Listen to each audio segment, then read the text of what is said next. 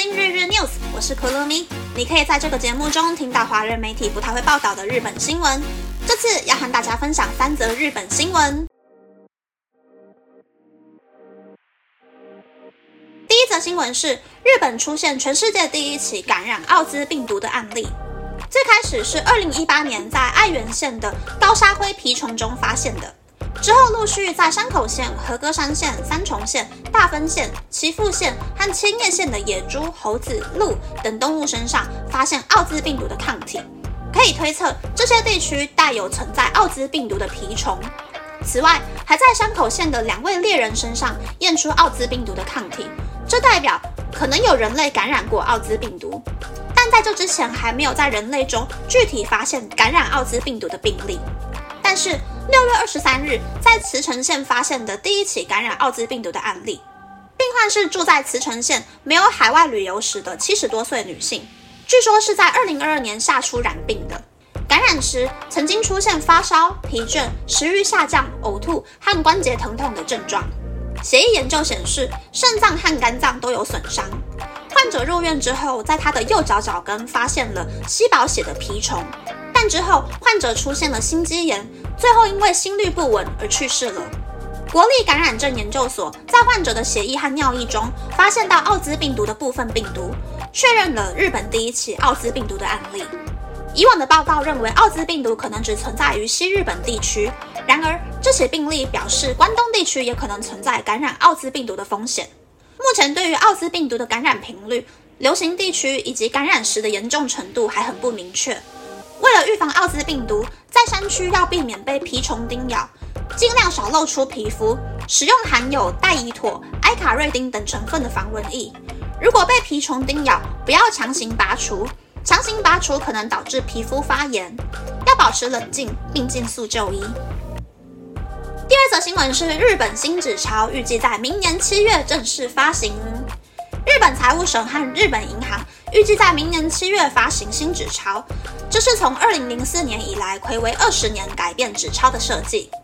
日本国立印刷局从二零二一年九月就开始印制新的钞票。新的日币一万元纸钞正面是近代日本经济之父色泽荣一的图案。日币五千元是金田塾大学的创办者金田美子。日币一千元纸钞是细菌学家北里柴三郎。纸钞皆采用全世界首创的防卫技术印制而成。第三则新闻是：为什么回转寿司店装酱油的小碟子会从桌上消失呢？寿司郎在二零一五年停止使用酱油碟。寿司郎当时采用可以维持酱油新鲜度，还可以控制倒出来的酱油量的酱油瓶，所以就不需要使用酱油碟了。撤掉桌上的酱油碟之后，也减轻了员工的工作量。哈马斯喜从十几年前开始慢慢撤掉酱油碟，目前大多数店铺已经找不到酱油碟了。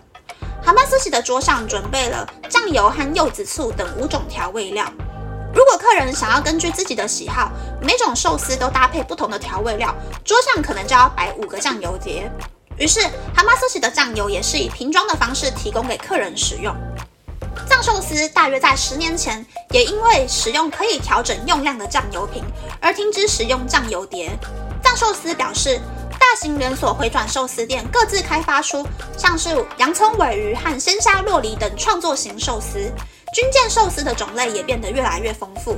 有些产品在上桌前已经调味过了，而且使用酱油碟的话，在沾酱油的时候，寿司上面的料也容易掉下来，使用酱油瓶会更加的方便。以上是这次和大家分享的三则新闻。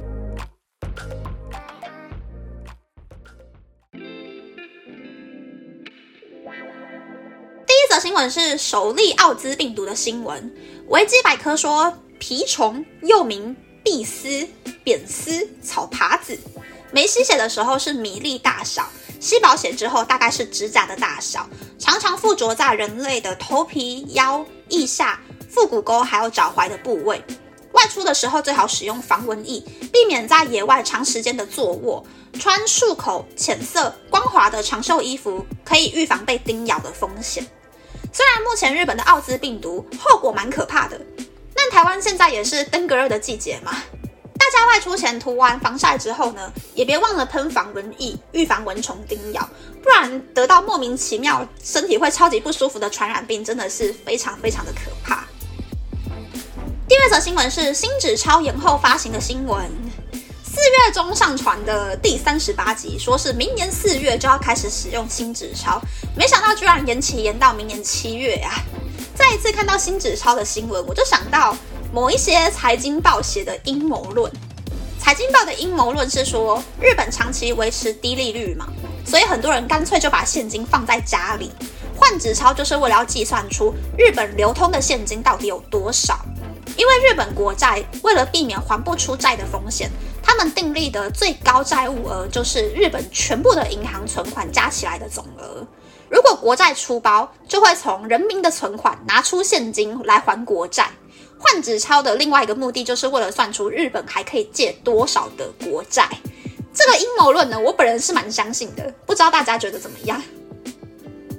第三则新闻是寿司没酱油碟的新闻。其实我吃寿司只沾芥末，不会沾酱油。诶，我觉得沾酱油好像很容易失手，不小心吃太咸。而且我想要吃出鱼本身的味道，只沾芥末的话就很刚刚好。一般来说，超市卖的那种软管状的芥末啊，不是真正的芥末。那种芥末要沾很多才会吃得出味道，而且吃太多的话，很容易就会呛。是如果是本芥末 （home wasabi），也就是从山葵磨出来的那种芥末呢，不会过呛，只沾一点点的话，香气、辣味跟呛味就很足够了。大家如果有吃过口感没有那么绵密，看起来颗粒有大有小的芥末。可能就是比较贵的那一种真正的芥末哟。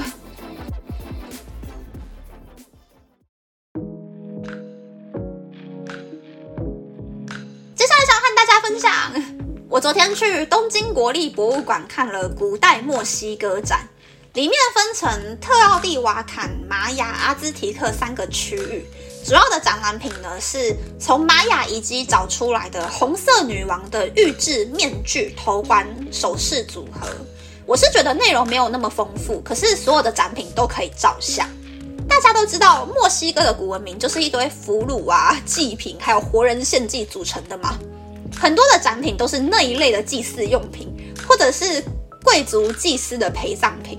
我就看那些日本人一直疯狂的拍照，就觉得哇，这些人都好勇猛哦，都不会怕的耶。从正上方对着女王遗体放在脸上的面具拍照，还真的是好不尊重哟。大概就是这样，我是俗啦，我就是怕鬼，我只敢挑着东西拍照。我还有看到有人是拿着单眼相机，从各种不同的角度对每一个展览品拍照，我就很想吐槽他说，你去买展览的周边书籍，上面就有满满的照片哦，而且还附加详细说明哦，这样。但是其实还是蛮有趣的啦。语音导览是上白石萌音还有银魂的山田智和两个人一起录的。有兴趣的朋友呢，在九月三日之前都可以去上野公园里面的东京国立博物馆看这个古代墨西哥展游。那么这次的分享就到这边，不知道大家喜不喜欢这样的节目呢？欢迎大家留言和我分享你的想法。喜欢这个节目的朋友，可以在 Apple、Spotify、Google、s o n KKBox、My Music、First Story、Mixer Box 等 Podcast 平台和 YouTube 订阅《东京日日 News》，或是在三岸想要赞助这个节目，然后追踪《东京日日 News》的 Instagram 看今天的延伸内容哦。拜拜。